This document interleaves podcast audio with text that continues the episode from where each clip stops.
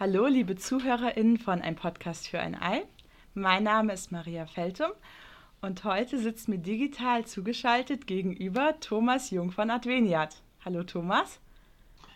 Hallo Maria und hal hallo liebe Kolping-Freunde im Bistum Fulda. Hallo Thomas, magst du dich vielleicht unseren ZuhörerInnen kurz vorstellen? Ja, das kann ich gerne machen. Äh, mein Name ist Thomas Jung. Ich bin äh, gebürtig ganz aus eurer Nähe, nämlich aus der Stadt Limburg, im Bistum Limburg. Hm, wohne jetzt äh, in Essen, äh, weil ich bei der bischöflichen Aktion Adveniat, bei dem Lateinamerika-Hilfswerk arbeite und äh, bin 60 Jahre alt. Okay, genau, dann hast du ja quasi schon perfekt auf unser nächstes Thema hingeleitet, nämlich Adveniat. Äh, der Name ist sicherlich vielen ein Begriff, aber ich weiß nicht, ob sich jeder oder jede etwas darunter vorstellen kann. Magst du kurz erzählen, was Adveniat ist, was euer Auftrag ist und genau wie eure Arbeit aussieht? Ja, das passt sogar sehr gut, denn äh, in diesem Jahr wird Adveniat 60 Jahre alt. Äh, Adveniat äh, ist äh, Anfang der 60er Jahre, also 1961, gegründet worden, mit dem Wunsch, etwas nach Lateinamerika zurückzugeben, was von Lateinamerika aus nach dem Krieg nach Deutschland gekommen ist, nämlich die tätige Solidarität mit einem leidenden Volk. Es war ja so, dass nach dem Zweiten Weltkrieg Deutschland in Ruinen lag und es gab äh, mehrere katholische Gemeinden, mehrere katholische Bistümer in Lateinamerika, ähm, die gesammelt haben in ihren Bistümern, um den Deutschen eine Hilfeleistung zu, zukommen zu lassen. Daran hat sich die deutsche Kirche erinnert. Ganz genau war das Kardinal ähm, Hengsbach, und es wurde eine erste Aktion zu Weihnachten ins Leben gerufen. Lasst uns doch an Weihnachten eine große Sammlung veranstalten für die notleidende Kirche in Lateinamerika. Und das war ein so großer Erfolg, dass danach die Aktion gegründet wurde mit dem Wunsch, eben ständig äh, der lateinamerikanischen Kirche unter die Arme zu greifen in ihrem Einsatz für die Armen in Lateinamerika. Und das ist, Latein, das ist äh, Adveniat. Äh, das Wort kommt ja aus dem Lateinischen und möchte bedeuten, äh, in Anspielung auf die Vaterunser Bitte, äh, dass dein Reich komme, dein Reich möge kommen. Und dafür setzt sich Adveniat ein, eben äh, für die Verwirklichung des Reiches Gottes, das heißt, Verwirklichung von Frieden, Gerechtigkeit, dass die Menschenrechte äh, nicht mit Füßen getreten werden. Und das ist unsere Aufgabe. Das ist natürlich auch ein ganz, ganz wichtiger Auftrag und es ist natürlich auch sehr spannend zu sehen. Und ich denke, da müssen auch wir EuropäerInnen uns auch immer daran erinnern, dass es auch mal Zeiten gab, in denen es uns nicht gut ging und uns andere Völker unter die Arme gegriffen haben. Und das ist ja auch diese weltweite Solidarität, die wir ja auch in unseren verschiedenen Organisationen irgendwie leben und wachhalten. Genau.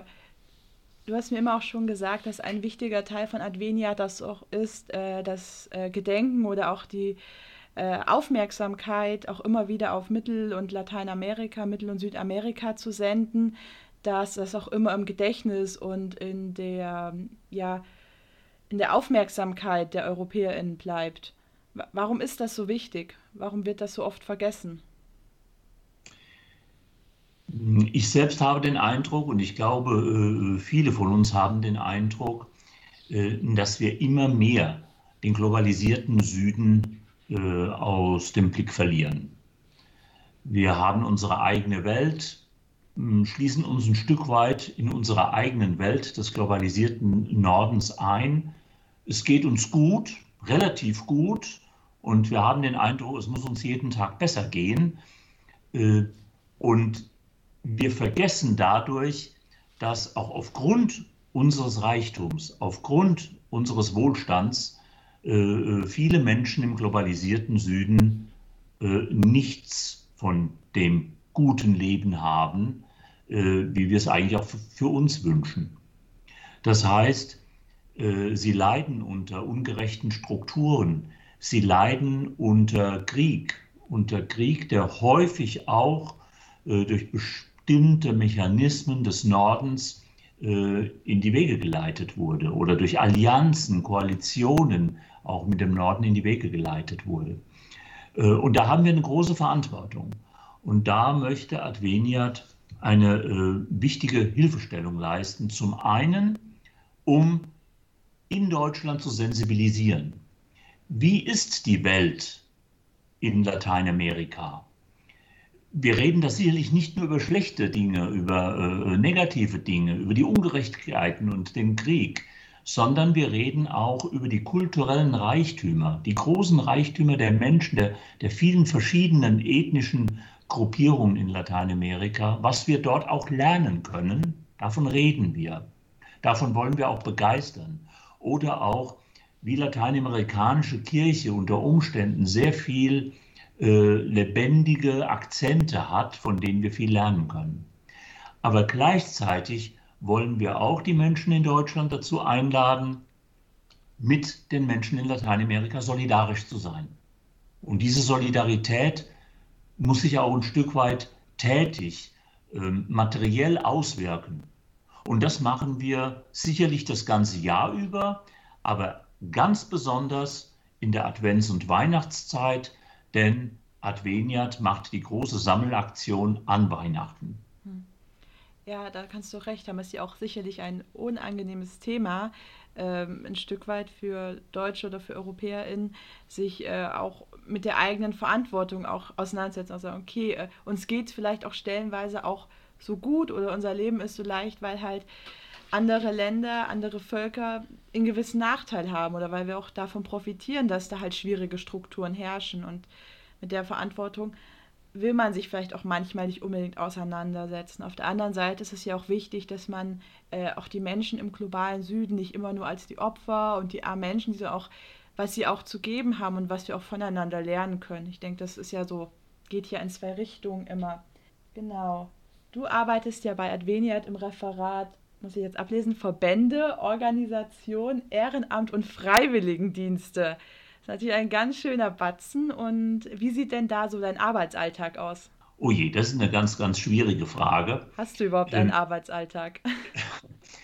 Ich fange aber beim allerletzten Punkt an, bei dem Freiwilligendienst. Äh, den mussten wir jetzt leider streichen. Äh, den muss ich und darf ich leider nicht mehr bedienen. Ähm, denn wir haben letztes Jahr äh, die Freiwilligen, die in Lateinamerika waren, aufgrund der Corona-Pandemie äh, aus ihren Projekten zurückholen müssen. Der Freiwilligendienst konnte äh, auf eine verantwortungsvolle Weise nicht mehr weitergeführt werden. Ähm, und das hat uns auch dazu gebracht, dann insgesamt uns der Frage zu stellen, können wir den Freiwilligendienst auch in Zukunft weiter durchführen, auch wenn keine Corona-Pandemie mehr herrscht.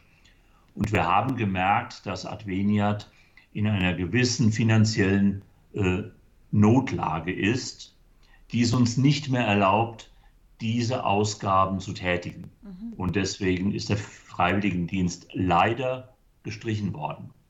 Ich sage leider, weil die Erfahrungen der Freiwilligen, die zurückgekommen sind und auch was ich bei, äh, bei Dienstreisen mit den Freiwilligen in ihren Projektorten auch erleben und sehen und hören durfte, das ist eigentlich immer nur sehr positiv gewesen. Der Lerneffekt für die Jugendlichen, aber auch der Lerneffekt für unsere Projektpartnerinnen und Projektpartner, dass eben Norden und Süden ganz nah beieinander waren und voneinander lernen konnten, dass die Freiwilligen dann anschließend auch mit einem sehr, sehr großen Reichtum an Gelerntem nach Deutschland zurückgekommen sind und dann genau dieses Engagement äh, auch hier in Deutschland eingebracht haben. Aber wie gesagt, aus finanziellen Gründen äh, mussten wir dafür, davon Abstand nehmen. Äh, nun ist meine Hauptaufgabe äh, einerseits die Mitverantwortung für die Weihnachtsaktion in jedem Jahr und dann die Arbeit mit den Verbänden und in besonderer Weise mit dem Kolpingwerk, aber auch äh, mit dem DJK Sportverband, mit der KAB, äh, mit der KLJB, vor allen Dingen mit diesen Verbänden, weil wir den Eindruck haben, dass katholische Kirche in Deutschland eben nicht nur die üblichen Kirchengemeinden sind, sondern auch die vielen Ehrenamtlichen, die sich in Verbänden organisieren. Und da sind wir früher wenig äh, rangekommen. Wir hatten wenig Verbindungen. Aber in den letzten Jahren konnten intensive Beziehungen aufgebaut werden, gute Kontakte. Äh, und es geht darum, eben auch Lateinamerika in die Verbände hineinzubringen. Und das, das tun wir. Und worin besteht die Arbeit meines Alltags? Es ist sehr viel Schriftverkehr, um die Kontakte aufrechtzuerhalten, um Dinge anzubieten. Nicht immer werden sie angenommen, aber auch um Dinge anzubieten. Äh, und ja, wir haben äh, äh, natürlich auch ganz konkrete Aktionen, die immer wieder ausführlich vorbereitet werden müssen, auch wieder nachbereitet werden müssen. Dinge, von denen wir lernen. Die größte Aktion, wenn wir schon bei Kolping sind, war eine Begegnungsreise, die wir 2017 äh, nach Peru gemacht haben, mit äh, zehn Kolping-Jugendlichen, Männer und Frauen, äh, vor allen Dingen äh, vom Bundesvorstand der Kolping-Jugend und einigen Diözesanvorsitzenden. Das war eine wunderbare Erfahrung in der einen Welt. Ich glaube, die meisten zehren noch heute von dieser Erfahrung. Ja, das kann ich bestätigen. Leider war ich damals nicht dabei. Das war so ein bisschen, ein bisschen vor meiner Zeit tatsächlich. Da ging es so gerade bei mir so los, so richtig erst im Ehrenamt. Ist das so eine Aufgabe, die dir besonders Spaß macht in deiner Arbeit? Hast du so einen Punkt, wo du sagst, das, das macht mir besonders Freude? Ja, das gibt es ganz bestimmt. Und ich leide gerade jetzt in der äh, Corona-Pandemie darunter, dass ich das zu wenig äh, in die Wirklichkeit umsetzen kann. Ich habe den Schreibtisch nicht so gerne. Ich habe auch äh, diesen Bildschirm nicht so gerne.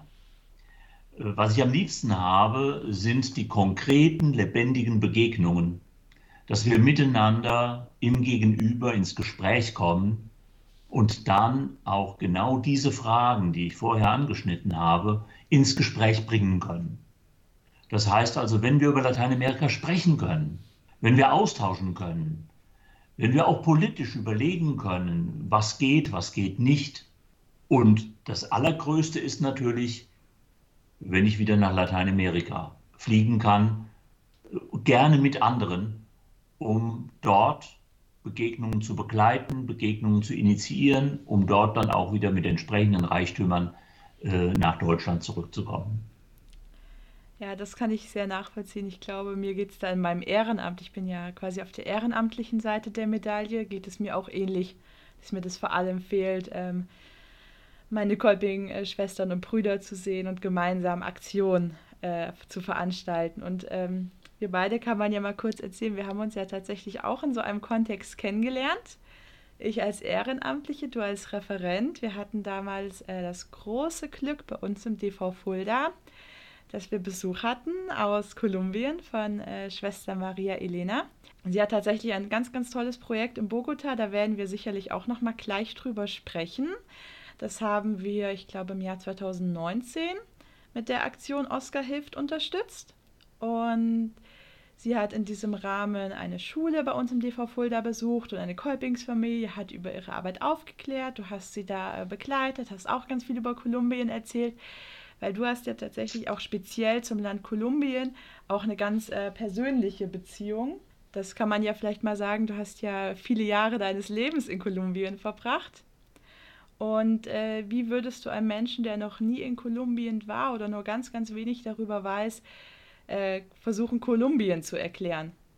Oh je. Das ist eine schwere Frage. Ja. Das, ist, das ist sehr, sehr schwierig.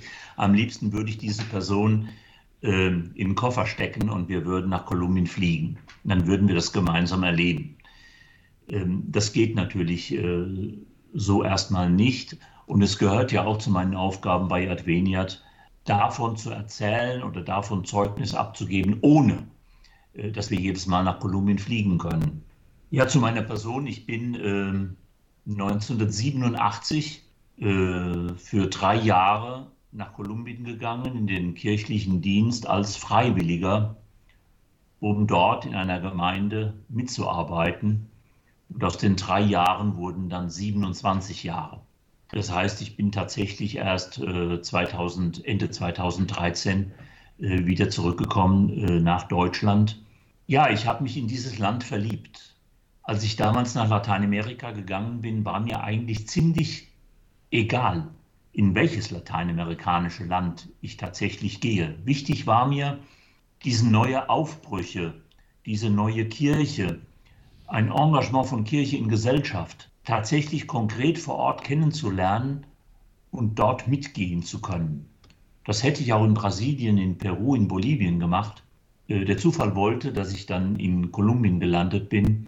Aber natürlich habe ich dann feststellen können, dass Kolumbien ein fantastisches Land ist.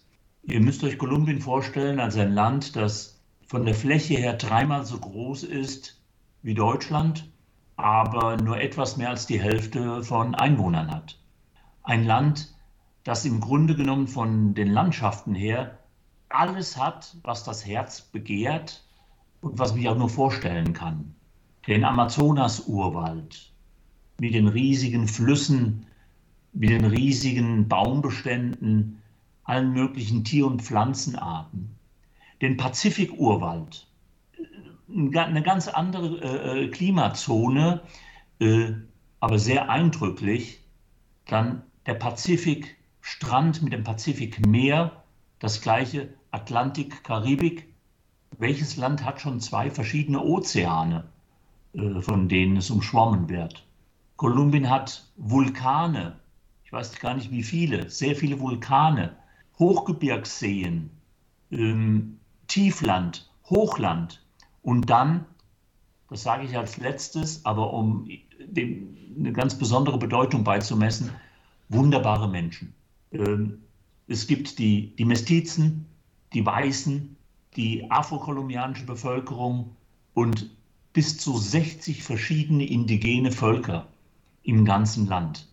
Und jenes, jedes Volk hat etwas Besonderes beizutragen für dieses große Potpourri, äh, was, äh, was Kolumbien darstellt. Mit einer Vielzahl von äh, Kulturen und kulturellen Ausdrucksformen, verschiedenen Sprachen, verschiedenen ähm, Gerüchen und auch Gerichten. Und es ist einfach schön, mit diesem Volk unterwegs zu sein. Und deswegen bin ich so lange geblieben. Ja, ich glaube, man kann wirklich äh, zusammenfassen, dass mir auch damals äh, von der Begegnung mit Schwester Maria Elena so hängen geblieben, äh, dass Kolumbien wirklich in jeglicher Hinsicht ein, auch ein total reiches Land ist, was die Kultur angeht, was die Menschen angeht. Äh, mir ist das immer so hängen geblieben, Kolumbien, ja, das, äh, korrigiere mich, falls ich falsch bin, das Land mit der größten Biodiversität der Welt oder das hat, das, das war mal so ein Punkt, was immer so gesagt wurde, es ist mir so im Kopf hängen geblieben. Ich sage jetzt immer irgendwas, ach ja, Kolumbien hat eine der größten Biodiversitäten der Welt. Genau. Also zumindest so, ne? Eine der größten, ja. eine der vielfältigsten genau. Biodiversitäten. Ob es jetzt die größte ist, genau. äh, möchte ich gar nicht äh, so in den Vordergrund stellen, aber sicherlich eine äh, der stärksten, ja. der vielfältigsten. Genau, das ja. war mal so ein Punkt, das, was ihr nanntet, was mir irgendwie sehr prägnant im Kopf geblieben ist. Und du hast ja gerade die Gerichte angesprochen und dann würden wir, glaube ich, würde ich noch einmal fragen, hast du vielleicht ein Lieblingskolumbianisches Gericht? Ja, das habe ich. Beziehungsweise ich habe mehrere. Aber was mir sicherlich sehr gut äh, schmeckt, ist äh, ein Gericht, das äh, ursprünglich aus Bogotá stammt. Das ist der Ajiaco. Ajiaco ähm, ist ein Eintopf aus verschiedenen äh, Kartoffelsorten. Und Dazu kommt der Maiskolben, der mitgekocht wird. Dazu kommt äh, äh, Hähnchen, was dazu gekocht wird. Und es schmeckt einfach lecker. Ähm, darüber hinaus gibt es natürlich auch noch die verschiedenen äh, Eintopfformen mit ähm, Kochbanane. Kochbanane, Eintopf, also das heißt dann Sancocho, ähm, Eintopf mit Hähnchen, Eintopf äh, mit äh, Fisch oder mit Rindfleisch oder, oder, oder. Gibt es verschiedene Formen einfach lecker, schmeckt wunderbar. Passt natürlich auch sehr gut, weil Bogota wird ja dann auch äh, der Schauplatz von unserem nächsten größeren Thema sein, von dem Projekt von Schwester Maria Elena. Und ich denke, bevor wir den äh, ganzen Themenblock äh, Thomas und Kolumbien so ein bisschen gedanklich abschließen und ein bisschen zum Allgemeinen kommen, äh, wollte ich dich noch fragen, gibt es etwas, was dir jetzt, wo du ja wieder in Deutschland lebst, was dir total fehlt an Kolumbien, was du manchmal so richtig vermisst, wo du vielleicht auch so ein bisschen Heimweh nach Kolumbien bekommst? Nicht nur vielleicht und nicht nur ein wenig. Ähm, ich wäre gerne zum Beispiel jetzt im äh, Dezember über Weihnachten äh, nach Kolumbien geflogen, was aber leider durch die Corona-Pandemie nicht möglich war. Und ich äh, vermisse das äh, stark, eben das Zusammensein mit den Leuten, mit meinen Leuten, mit meinen Freundinnen und Freunden dort, äh, die Lebensfreude, die dort ausgestrahlt wird, die nochmal ganz anders ist als die Lebensfreude, wie sie vielleicht hier in Deutschland gelebt wird. Die Mahlzeiten, ja, einfach das Zusammensein und natürlich auch das, die lebendige Erinnerung an die sehr interessanten äh, Prozesse, die wir in der Arbeit gemacht haben. Ja, Kolumbien ist ja auch ein Land, was, sag ich mal, manchmal habe ich so das Gefühl, ein etwas äh, schwieriges Image hat, weil es gibt natürlich auch viele Serien, Filme in der Popkultur über Kolumbien, wo Kolumbien oft ausschließlich mit Gewalt, äh, Drogen, Kriminalität in Verbindung gebracht wird. Äh, was, was sagst du diesen Menschen, die da solche starken Vorurteile auch gegen Kolumbien haben? Passiert dir das oft? Ja, das passiert mir schon. Und deswegen bin ich sehr, sehr froh und dir sehr dankbar, ähm, dass du jetzt unser Gespräch von der positiven Seite aufgezogen hast. Denn das ist mir im Grunde genommen das Wichtigere, dass wir dieses angenehme Gesicht von Kolumbien äh, sehen und die Werte und die Reichtümer wahrnehmen und nicht immer nur das Negative. Ähm, ich möchte es an einem Beispiel aufzeigen. Mir ist es in Kolumbien auch aufgefallen, wenn ich äh, mit bestimmten Leuten zusammen war, die nicht gerade sehr helle waren, als sie gehört haben, dass ich Deutscher bin, dann kam sofort als Nebenbemerkung, ah, Nazi. Das heißt, es kann dann schnell kommen, dass ein Deutscher in Verbindung gebracht wird mit unserer Geschichte das war nicht immer einfach für mich und hat auch äh, manchmal durchaus äh, geschmerzt. Denn äh, ich kann mich nicht mit dieser Nazi-Geschichte identifizieren. Ich weiß, dass das Teil unserer Geschichte ist. Und dazu stehe ich auch. Aber ich würde mich nicht als Nazi bezeichnen und bin gerade auch nach Kolumbien gegangen, um andere Werte zu leben, mit den Menschen andere äh, Werte äh, äh, in einem Prozess zu leben. Und genauso stört es mich auch, wenn hier in Deutschland der Kolumbianer mit dem Drogenschmuggler äh, äh, in Verbindung gebracht wird. So nach dem Motto, was, du bist Kolumbianer und kannst mir ein bisschen Kokain in die Hand drücken? Das ist eine Unverschämtheit, das ist eine Frechheit. Das, ähm, das geht ganz gewaltig an der Menschenwürde vorbei. Und äh, das finde ich nicht sehr angenehm, denn diese, äh, wie heißt das, äh, Stereotypen, ähm, das passt einfach nicht. Es gibt Einzelne, die in diese Kategorie fallen. Das stimmt. Und darüber müssen wir reden. Aber das heißt noch lange nicht, dass alle Kolumbianer genau da reinpassen. Ähm, Kolumbien hat eine sehr, sehr schwierige Geschichte. Äh, ich würde Kolumbien als ein Land bezeichnen, äh, das eine der intensivsten Quoten von Ungleichheit und struktureller Ungerechtigkeit hat. Gerade so diese, diese wahnsinnige Kluft zwischen arm und reich, die ist in wenigen Ländern so intensiv wie in Kolumbien. Also einige wenige, die alles haben, die sehr reich sind und die auch die Macht in Händen halten, und eine große Masse, die um das tägliche Überleben kämpft. Ja. Ja, ich denke, diese Stereotypen sind ja auch besonders unfair, weil ja auch äh, die kolumbianische Bevölkerung, die Allgemeinheit ja auch wirklich unter diesen äh, Problematiken leidet. Und es ist ja auch nicht äh, zu deren Besten und die wenigsten profitieren ja davon. Aber du hast jetzt genau schon angesprochen, dass auch die kolumbianische Geschichte natürlich auch eine sehr bewegte Geschichte ist. Und ich denke, bevor wir jetzt auch näher über das Projekt von Schwester Maria Elena sprechen können, äh, kommen wir gar nicht daran vorbei, uns auch damit irgendwie kurz äh, alle ins Boot zu holen. Und ich weiß wahrscheinlich, mit der kolumbianischen Geschichte könnte man ähnlich wie in den mit den Geschichten der meisten anderen Länder ganze Bibliotheken füllen. Aber könntest du uns vielleicht auch einen ähm, kurzen Abriss quasi über diese neuere kolumbianische Geschichte, also äh, ich denke da an den Bürgerkrieg und jetzt auch an, jetzt und auch an den jetzigen Friedensprozess geben, einfach, dass wir auch alle da auf einem Kenntnisstand erstmal sind. Ja, also äh, ich äh, möchte es wirklich nicht langweilig machen und deswegen äh, nur ein paar Stichworte. Äh, eines der Grundübel habe ich eben benannt. Eben diese wahnsinnige Ungleichheit, diese strukturelle Ungerechtigkeit. Die politischen Parteien, die Regierungen, die sich eigentlich immer nur mehr um sich selbst gekümmert haben als um die Bevölkerung. Es gab äh, 1948 den sogenannten Bogotazo, äh, dass endlich mal ein äh, Führer, Gaitan, Eliezer Gaitan, äh, das Gefühl hatte, etwas an dieser Ungerechtigkeit zu tun, an diese Ungerechtigkeit ranzugehen, etwas daran zu verändern und damit auch Menschen auf die Straße geholt hat.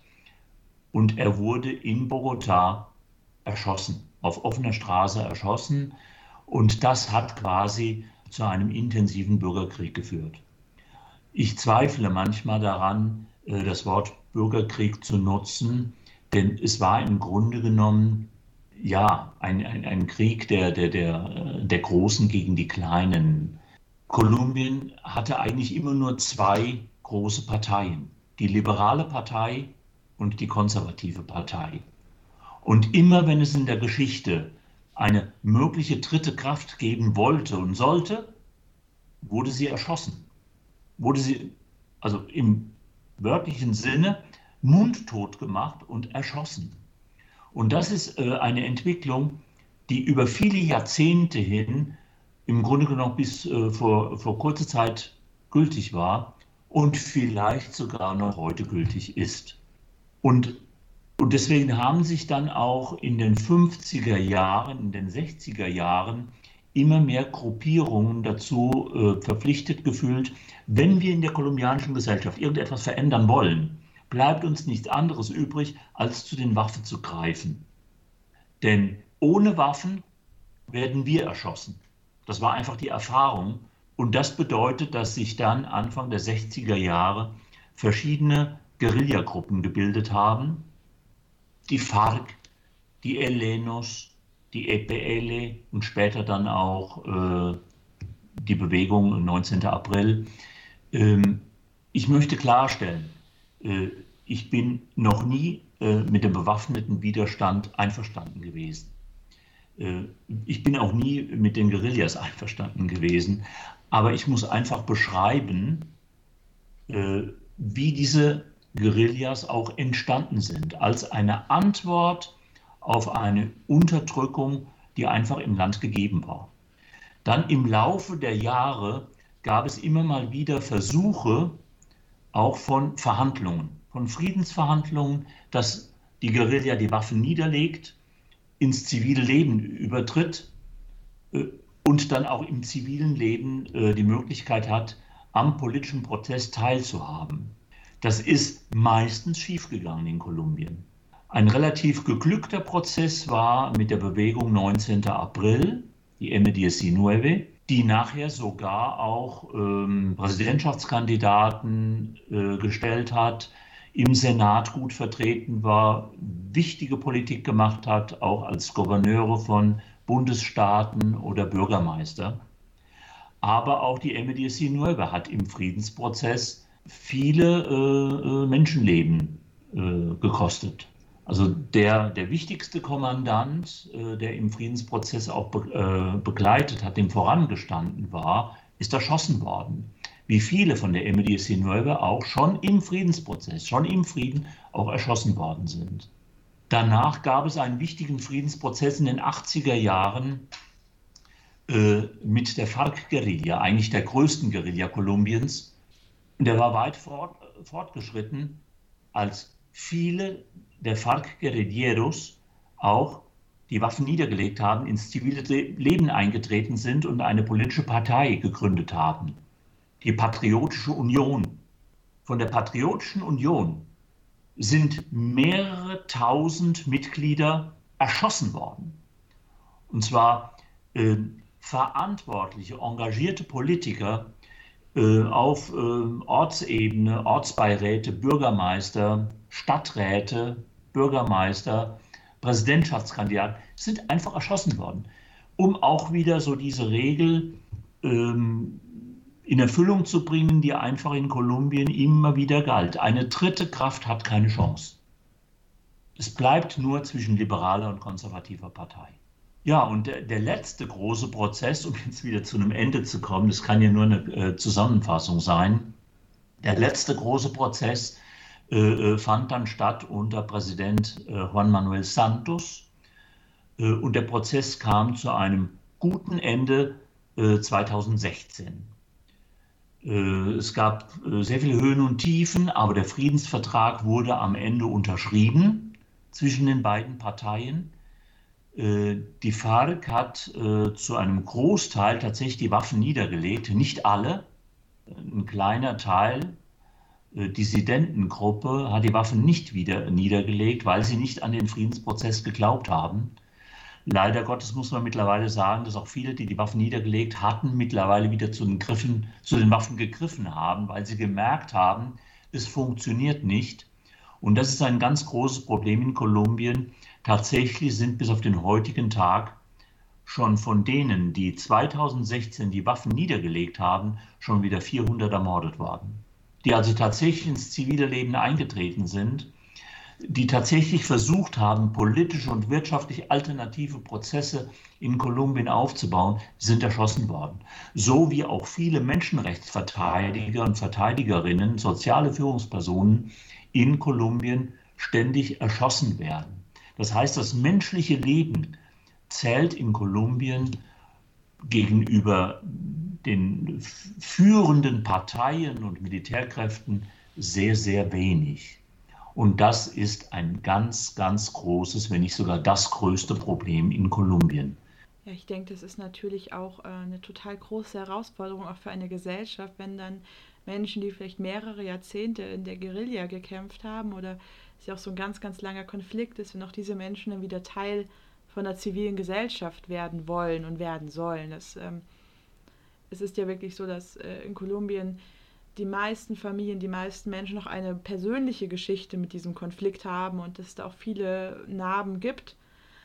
Und das ist natürlich eine super große Herausforderung. Du hast auch diesen Friedensprozess genannt, der dann 2016 äh, stattgefunden hat. Ist der denn jetzt an einem Ende? Du hast ja gesagt, es es haben ja schon wieder auch ähm, ehemalige Fahrkämpfer wieder zu den Waffen gegriffen. Wie ist denn jetzt der aktuelle Stand in Kolumbien, um jetzt auch vielleicht ins Aktuelle zu kommen und vielleicht auch jetzt mit der Corona-Situation? Also wie muss ich mir das momentan vorstellen?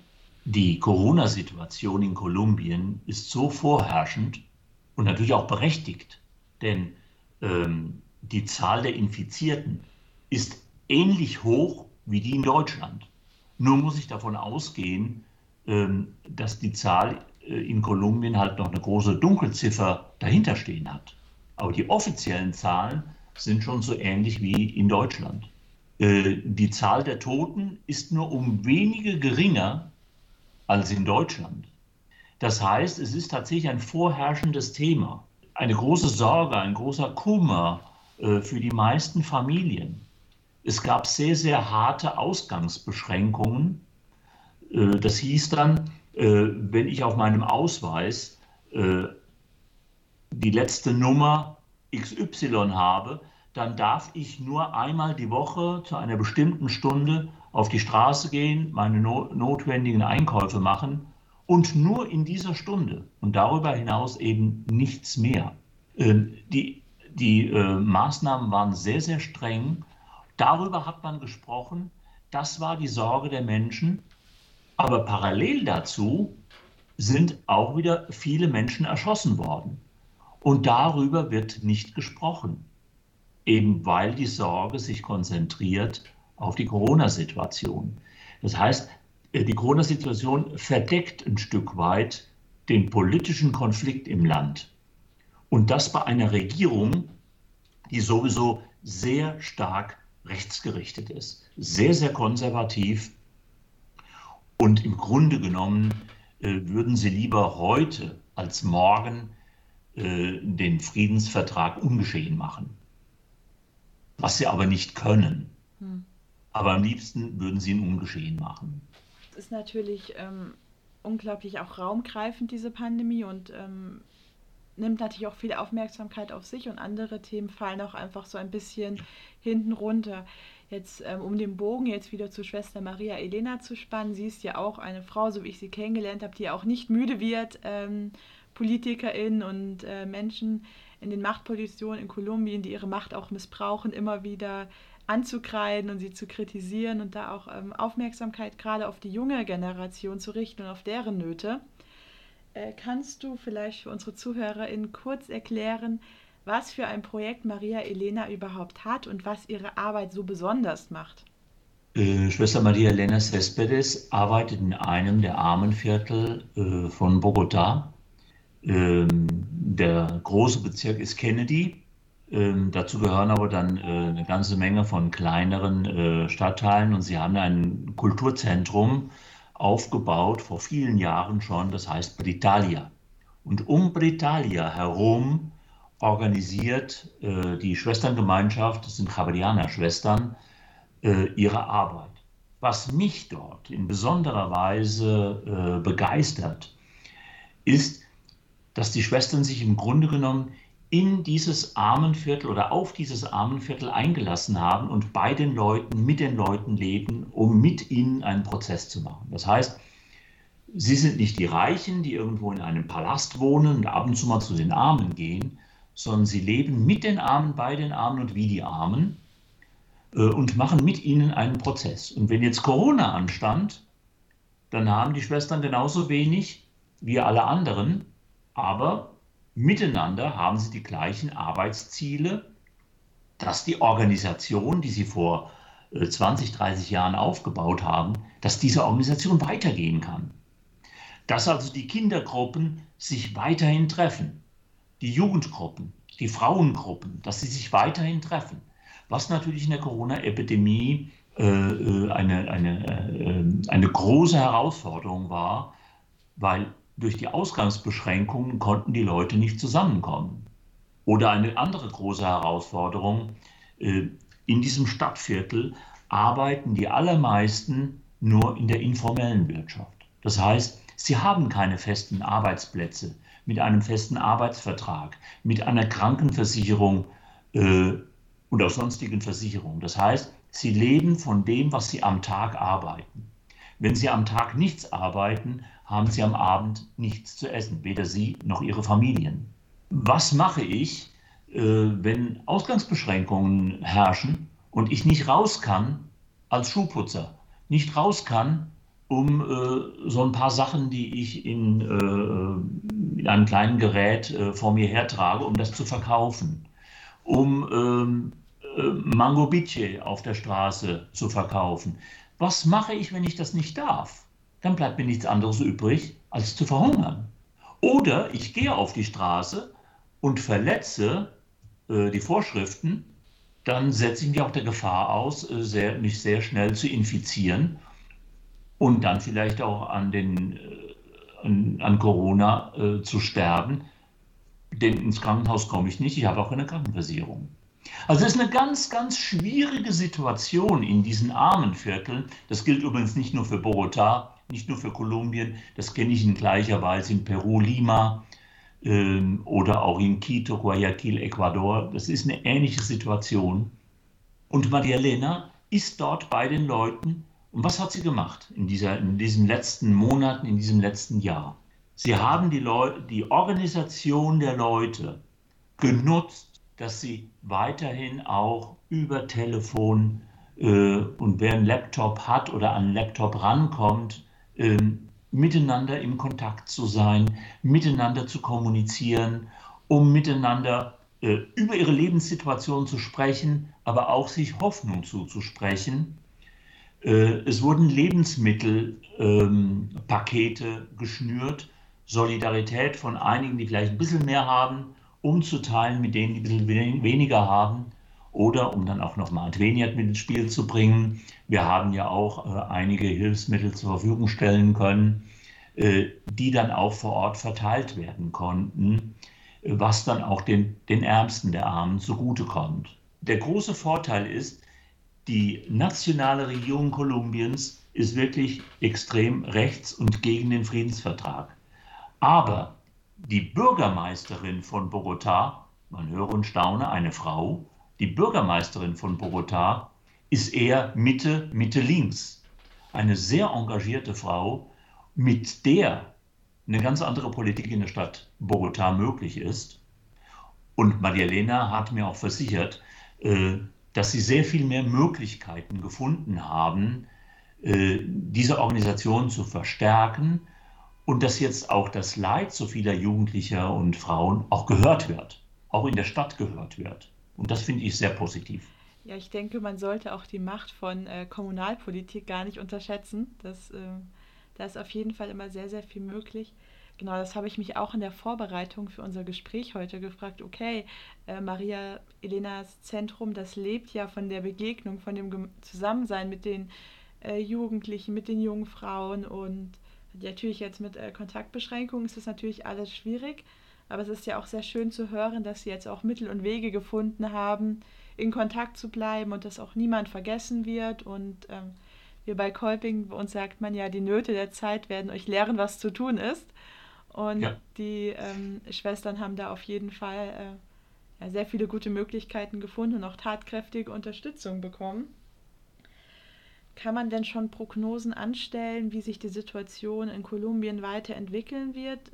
Äh, wie ist die Pandemie? Da wird da schon über Impfstoff gesprochen? Gibt es das da schon oder ist es noch sehr weit weg? Äh, in Kolumbien hat erst gerade die zweite Welle begonnen. Das heißt, äh, es ist zu befürchten, äh, dass die nächsten zwei, drei Monate hm, extrem schlimm werden für die kolumbianische Bevölkerung. Natürlich wird von Impfstoff gesprochen, aber er ist noch nicht vorhanden. Und hier kommen wieder die internationalen Debatten und Diskussionen ins Spiel. Wer hat ein Recht auf diese Impfungen? Wer hat ein Recht auf diesen Impfstoff? Hat dieses Recht nur eine reiche Bevölkerung Europas? Oder haben dieses Recht auch äh, die Länder im globalisierten Süden, die erstmal nicht das Geld dafür haben? Äh, und Adveniat tritt hier eindeutig auch mit einer Option auf, ja, auch hier müssen Impfstoffe vom Norden für den Süden zur Verfügung gestellt werden. Auf diesen Impfstoff haben wir alle einen Anspruch, im Norden und im Süden. Aber in Kolumbien wird es sicherlich noch eine Weile dauern. Ich hatte Maria Lena äh, kurz vor unserem Gespräch äh, nochmal gesprochen und habe sie gefragt, also Entschuldigung, dass ich das jetzt einfach so einbringe. Nein, ne? das wäre eh Thema gewesen. Also ich wollte gerne noch ein bisschen mehr erfahren, okay. natürlich. Ähm, ich habe sie gefragt, inmitten äh, dieser sehr problematischen, angespannten Situation, wie könnt ihr denn überhaupt, mit welcher Kraft könnt ihr denn überhaupt diese Arbeit machen? Und da sagte sie mir, das ist das, Hoffnung, das Hoffnungsprinzip. Wir setzen einfach auf Hoffnung, das ist das, was wir haben, das ist das, was gerade die Ärmsten der Armen haben. Hoffnung, dass es morgen besser wird. Nur es ist keine passive Hoffnung dass wir das einfach so äh, gehen lassen. Nein, es ist eine aktive Hoffnung. Wir können etwas dafür tun. Wir können uns dafür einsetzen. Wichtig ist, dass wir es gemeinsam tun. Und sie hat mir dazu äh, ein ganz, ganz kleines Gedicht geschrieben. Wenn ich das einfach mal so übersetzt äh, so sagen darf. Sie schreibt mir, wer hält die Hoffnung aufrecht? Deine Seele meine Seele. Deine Geistkraft, meine Geistkraft. Deine Hand und meine Hand. Dein Feuer und mein Feuer. Ich finde, das Gedicht drückt sehr viel aus von dieser Kraft, äh, die einerseits Maria Elena auszeichnet, aber andererseits auch die diese Gruppen auszeichnet, die von Maria und den anderen Schwestern begleitet werden. Also diese Gruppen von Kindern, von Jugendlichen, äh, von den Frauen, ähm, die auch jetzt in einer schwierigen Pandemiesituation weiter zusammenkommen und wenn es nur virtuell ist, weiter zusammenhalten, sich weiter noch politisch einsetzen und für, ihre, für die Verbesserung ihrer Situation kämpfen. Ja, das äh, ist wirklich sehr, sehr schön. Ich habe ja auch Schwester Maria Elena auch immer als eine sehr äh, lebensfrohe, sehr motiviert und auch hoffnungsvolle Person erlebt. Das kann ich auch mal vielleicht so ganz aus meiner persönlichen Erfahrung äh, berichten. Ich wurde kürzlich, haben wir Interviews äh, als Werbung für das Diözesanleiter, Leiterinnenamt gemacht. Und da sollten wir auch mal so sagen, was unsere schönste Erfahrung war als Diözesanleiterin. Da musste ich ganz klar sagen, das war auf jeden Fall auch diese Begegnung diese ähm, Vortragsreise, nenne ich es jetzt mal, die ich mit Schwester Maria Elena hatte, weil es für mich ganz motivierend war, weil ich gesehen habe, ja, welche Menschen wir unterstützen und was wir damit geben und diese Freude. Und ich hatte ja leider das Pech, dass ich nicht das Glück hatte, in der Schule Spanisch zu lernen. Ich musste Französisch lernen. Das heißt, ich konnte tatsächlich, ich durfte Französisch lernen. Das heißt, ich konnte mit Schwester Maria Elena jetzt äh, nur erstmal über dich äh, kommunizieren, aber trotzdem hatte ich das Gefühl, auch wenn ich es immer über so einen Mittelsmann bekommen habe, doch, ähm, dass es mich sehr berührt hat. Also, dass da von ihrer Botschaft nichts auf der Strecke geblieben ist, weil sie so prägnant ist. Ja. Und das war auch. Ähm, wir hatten uns jetzt ja mit Johanna und Rebecca auch äh, für den Podcast unterhalten. Da war auch, habe ich die ein bisschen gemeine Frage gestellt, ob sie denn ein Projekt haben, was ihnen besonders am Herzen liegt. Und äh, natürlich liegt mir jedes Projekt am Herzen. Ich sage ja auch immer, die Leute, die können gar nicht so viel Eier äh, bemalen, wie ich gerne in die Welt, wie viel Geld ich manchmal gerne in die Welt verteilen würde. Aber natürlich ist es so, dass das äh, Projekt von Schwester Maria Elena bei mir einen besonderen Platz in meinem Herzen hat, weil ich halt auch das Glück hatte, sie wirklich kennenlernen zu dürfen, wirklich hautnah aus diesen Erzählungen von ihr. Das ähm, ja, ist mir ganz prägnant im Gedächtnis geblieben und äh, deswegen bin ich auch so froh, jetzt äh, auch wieder über dich auch etwas von ihr zu hören und aus dem Projekt und dass sie da auch weiter arbeiten und äh, nicht, äh, nicht verzweifeln. Aber das hätte ich äh, von Schwester Maria Elena auch nicht gedacht, dass sie ja. irgendwie verzweifelt. Genau. Äh, ich hatte dich ja auch gefragt, ob du Themen hast, die du im heutigen Gespräch gerne äh, besprechen wollen würdest. Und da hast du ja auch das Thema Hoffnung genannt. Und du hast ja schon mhm. jetzt über die Hoffnung von Schwester Maria Elena äh, gesprochen, die ja ungebrochen ist und die äh, unglaublich motivierend ist. Ich glaube, wo wir uns auch manchmal ein Beispiel nehmen können an dieser, ja, auch, auch Gottvertrauen, was sie hat und an ja. dieser, dieser Motivation, an diesem ungebrochenen äh, Wunsch auch, äh, die bestmöglichste Lebenssituation für ihre Mitmenschen äh, zu gestalten. Ich wollte dich fragen, äh, was macht dich hoffnungsvoll, auch in Bezug auf Kolumbien oder auch auf, ja, bleiben wir bei Kolumbien, was macht dich da hoffnungsvoll?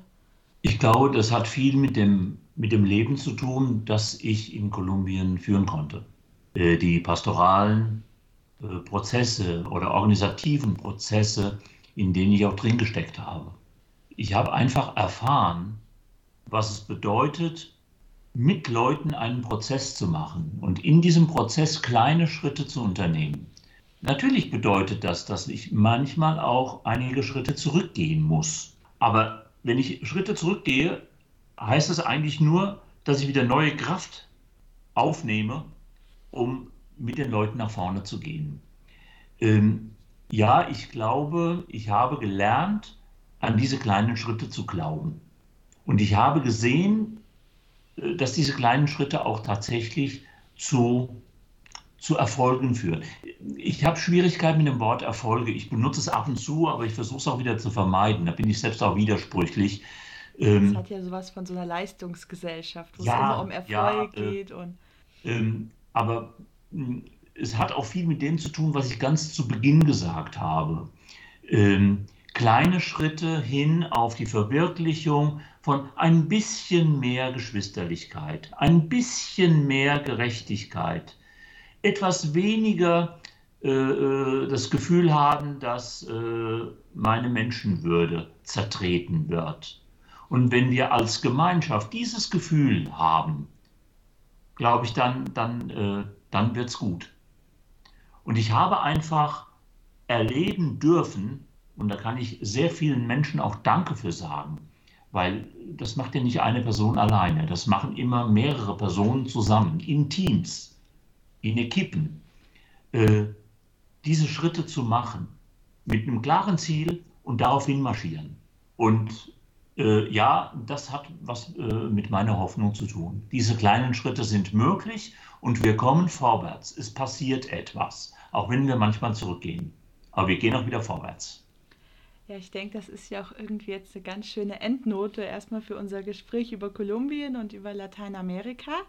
Aber du hast natürlich auch noch etwas, was du loswerden musst. Du hast ja schon gesagt, ihr von Adveniat und habt jährlich eure Adventsaktion. Und so wie ich vorhin erfahren habe, stehen natürlich auch die Projekte wieder fest und so ein bisschen das Thema. Und dann würde ich sagen, ist jetzt vielleicht ein schöner Rahmen, äh, die neuen Projekte kurz ähm, vorzustellen oder kurz euer Thema, euren Schwerpunkt. Äh, gerne. Und zwar möchte ich zwei Sachen benennen. Äh, die, äh, die erste Sache äh, darf ich benennen, ähm, ohne damit Schwierigkeiten zu bekommen. Wenn ich die zweite benenne, äh, kann es sein, dass ich dafür Prügel beziehe. Aber das Risiko gehe ich ein. Die erste, das, das Motto der diesjährigen Weihnachtsaktion ist Überleben in der Stadt. Im letzten Jahr hatten wir Überleben auf dem Land und jetzt 21 haben wir Überleben in der Stadt. Die beiden Themen hängen natürlich sehr eng zusammen. Denn gerade die Landflucht aufgrund der prekären Lebenssituation auf dem Land führt ja dazu, dass die Leute dann in die Stadt kommen und im Grunde genommen nur die Armuts- und Elendsgürtel äh, der Städte besiedeln, äh, was nicht immer ihre Situation verbessert, sondern oft auch noch verschlechtert. Darüber wollen wir sprechen bei der Weihnachtsaktion.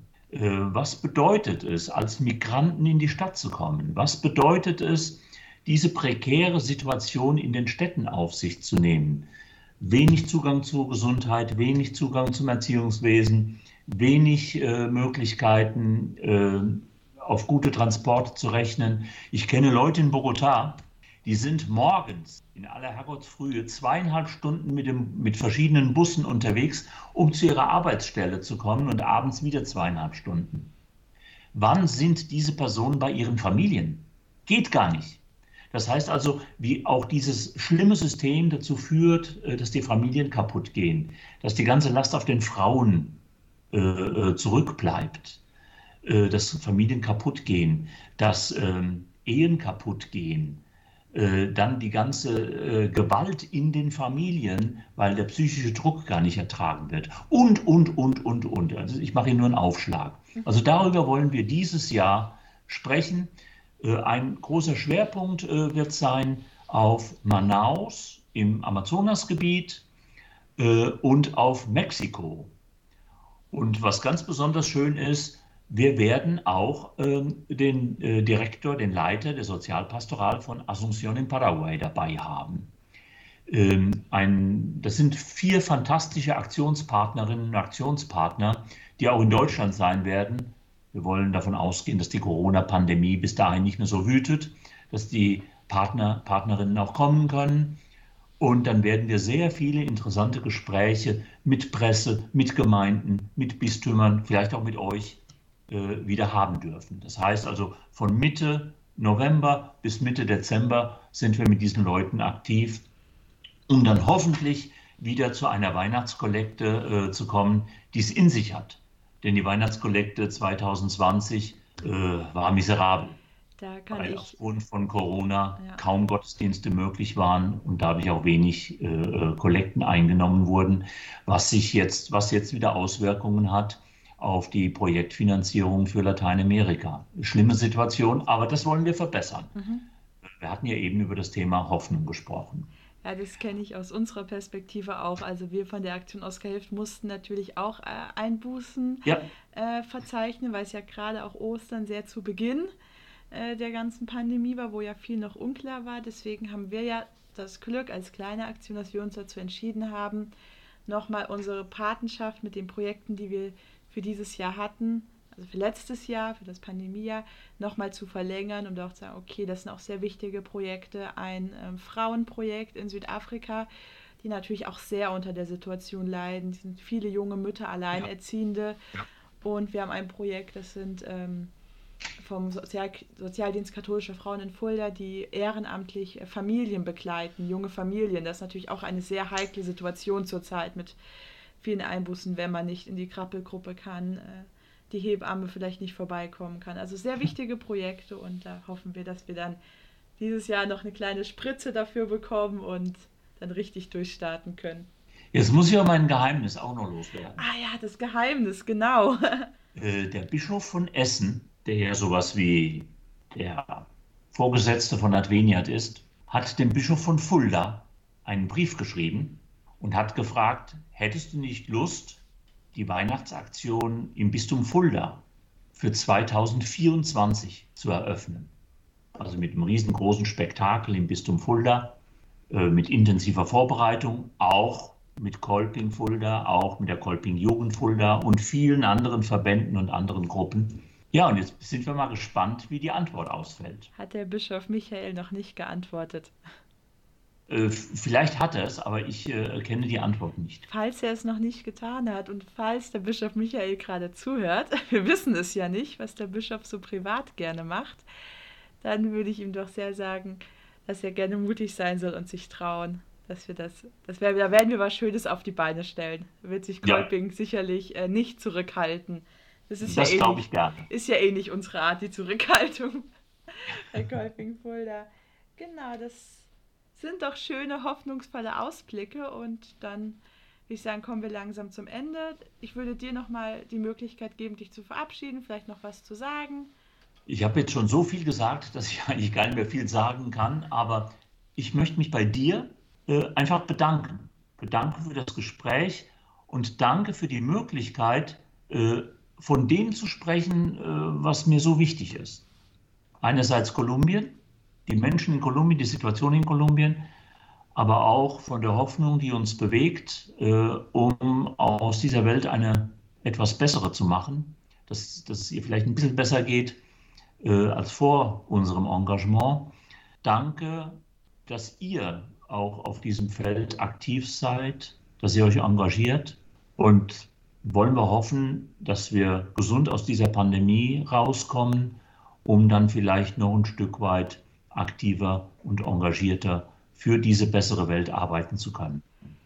Vielen Dank, Thomas. Also ich kann diesen Dank nur zurückgeben. Es war wirklich ein ganz spannendes Gespräch und es ist natürlich immer schön, auch äh, mit Menschen zu reden, die auch äh, ganz viel Expertise haben und ganz viel auch äh, zu sagen haben, was spannend ist und was auf jeden Fall auch gehört werden muss. Und ich bin froh, dass ich dir da auch unsere kleine Bühne geben konnte. Da möchte ich mich bei den ZuhörerInnen ähm, verabschieden. Danke fürs Zuhören. Ich muss mich auch noch bei Adriano vom Podcast Still Thinking About bedanken, der uns hier technisch immer ganz tatkräftig unterstützt. Und wer sich für Themen wie äh, Popkultur oder auch Videospiele interessiert, aber ich muss das jetzt hinzufügen, er interviewt auch manchmal PolitikerInnen, das ist ihm ganz wichtig. Ähm, der kann gerne bei seinem Podcast vorbeischauen. Da wird er sich bestimmt sehr freuen und ich würde mich auch freuen. Vielen Dank. Wer sich für die Themen der Weihnachtsaktion interessiert, findet bestimmt auf der Website von Adveniat noch viele Informationen und Mehr Infos zur Kolping Jugend Fulda und zur Aktion Oscar Hill findet ihr auch natürlich auf Social Media und auf unseren Websites. Da kann man sehr gerne vorbeischauen und noch mehr erfahren. Vielen Dank.